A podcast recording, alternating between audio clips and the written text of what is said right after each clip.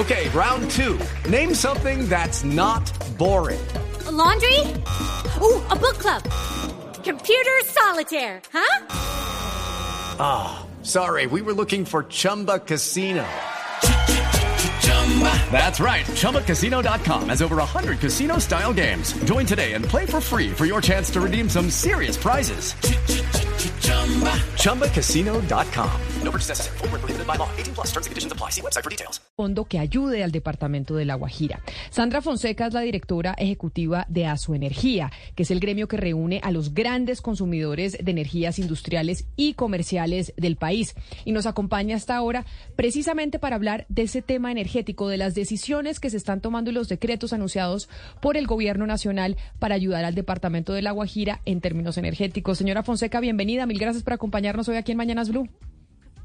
Buenos días, un gusto saludarlos y estar con ustedes en este tema tan importante. Sabemos que se habían estado reuniendo, el decreto se emitió hace dos días, pero que ustedes tenían que hacer una reunión entre los diferentes interesados eh, del sector. ¿Y cuál es el pronunciamiento que hay, o por lo menos la reacción frente a estos decretos o a este decreto en particular que se anunció por parte del Gobierno Nacional? Claro, el decreto pues ya está vigente, fue conocido públicamente. Lo que nosotros hemos revisado y específicamente a su energía desde el punto de vista de los usuarios es que tiene debilidades desde el punto de vista legal y técnico. Entonces, pues eh, creemos que existen los mecanismos para que se logren los objetivos para mejorar el servicio en La Guajira, pero aparentemente las decisiones que se están tomando en este decreto irían en sentido contrario, porque estarían causando mayores costos en los temas de generación, estarían causando el desconocimiento de compromisos de expansión y flexibilización de compromisos de proyectos en La Guajira, además de que eh, estaría tomando decisiones en términos de eh, retirar disponibilidad de energía térmica que se necesita en este periodo del niño. Eh, señora Sandra Fonseca, a propósito de lo que usted está diciendo, también a Colgen, que es el gremio de los generadores de energía, emitió ayer un comunicado que en su punto 4 de 5 dice que les preocupa que algunas medidas de este decreto, el 1276 del 2023, no conducen a superar las causas de la declaratoria de situación de emergencia y que además van en contravida de los principios eh, que se han defendido y que terminarán perjudicando a los usuarios finales por desincentivar la competencia.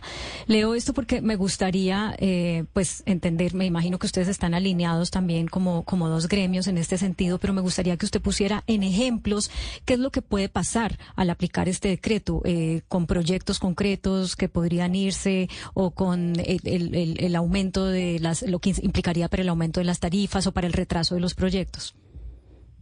Claro, muy claramente el decreto, por ejemplo, está diciendo que flexibiliza y evita que algunos proyectos que se habían adjudicado para expansión de energías renovables en La Guajira no tengan que cumplir sus compromisos.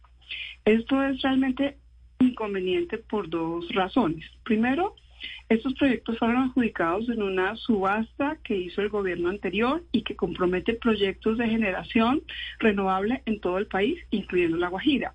Entonces no veo cómo uno pudiera digamos, flexibilizar que algunos proyectos no entren, mientras que a los otros sí se les exige que cumplan. Y por otro lado, si estoy eh, incentivando que no entren, eso va a causar que se tengan que enfrentar por quienes compran la energía en eh, eh, precios mucho más altos en la bolsa. Entonces, el decreto parece contravidente porque ¿por qué, digamos, quitarle una obligación a algunos generadores privados, nacionales e internacionales, de que cumplan con la expansión o que cumplan con la generación que fueron eh, adjudicados en La Guajira, cuando si no lo cumplen van a tener que los comercializadores que compran la energía ir a bolsa, donde el precio de bolsa está subiendo, no solamente porque está alto, sino por el tema del niño. No, no parece justificable. Este es uno de los elementos que no, no se entienden y que además causa un efecto de alza de eh, precios de energía en todo el país, no solo en La Guajira, sino en todo el país.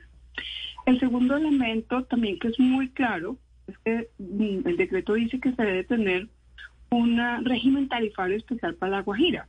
Resulta que ya hoy en día hay un régimen especial tarifario para toda la costa atlántica en las dos empresas que prestan el servicio y lo que se debería exigir es que se cumplan las expansiones de distribución que hoy en día están aprobadas, que se están cobrando en la tarifa para que tenga un mejor servicio.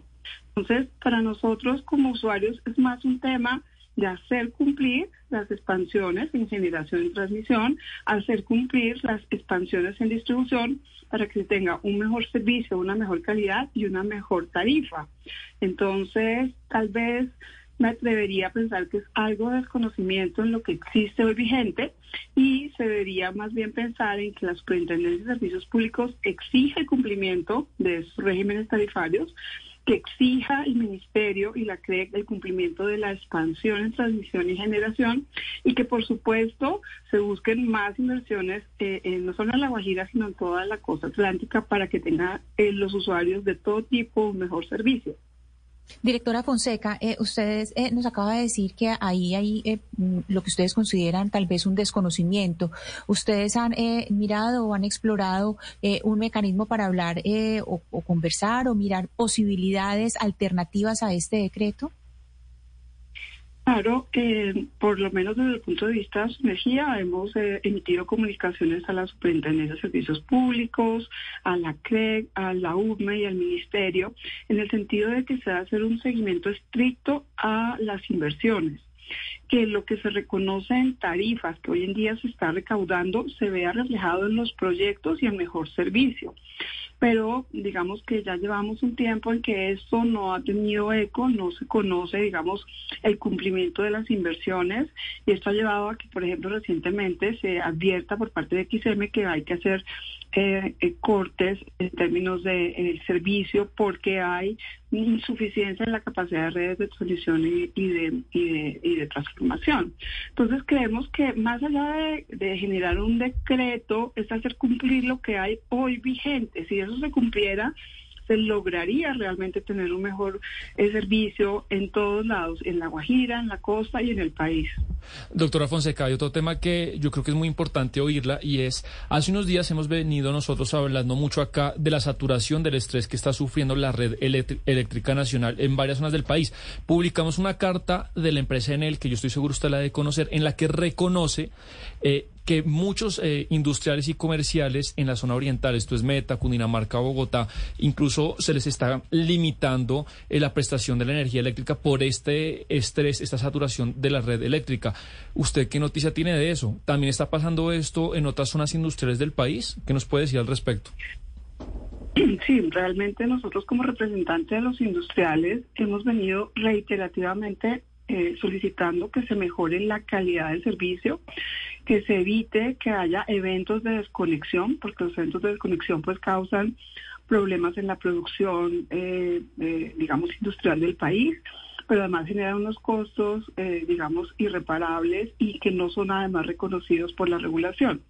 El tema de la saturación es algo que hay que decirlo, se viene acumulando a través de los años pero nuestro reclamo como usuarios es que se está entregando en las tarifas de distribución los ingresos para que se hagan las inversiones. Se están además reconociendo costos en la tarifa como son el de restricciones para que se haga expansión de generación y transmisión. Pero todos los planes de expansión están retrasados y nadie parece como tomar eh, responsabilidad de quién es el causante y quién debe responder por esto y finalmente responde el usuario. Si una empresa que no logra hacer expansión en distribución, en generación o en transmisión tuviera que responder por el daño que se le causa en términos de calidad, de eh, eficiencia y de precio a los usuarios, creo que las cosas serían diferentes. Pues doctora Sandra Fonseca, directora ejecutiva de Energía, oírla era muy importante, no solo para hablar del tema de los decretos que expidió el gobierno nacional hace dos días, comenzando esta semana, sino también para hablar de la situación energética del país. Usted como representante o el gremio que reúne a los grandes consumidores de energías industriales y comerciales en Colombia. Mil gracias por habernos atendido. Gracias.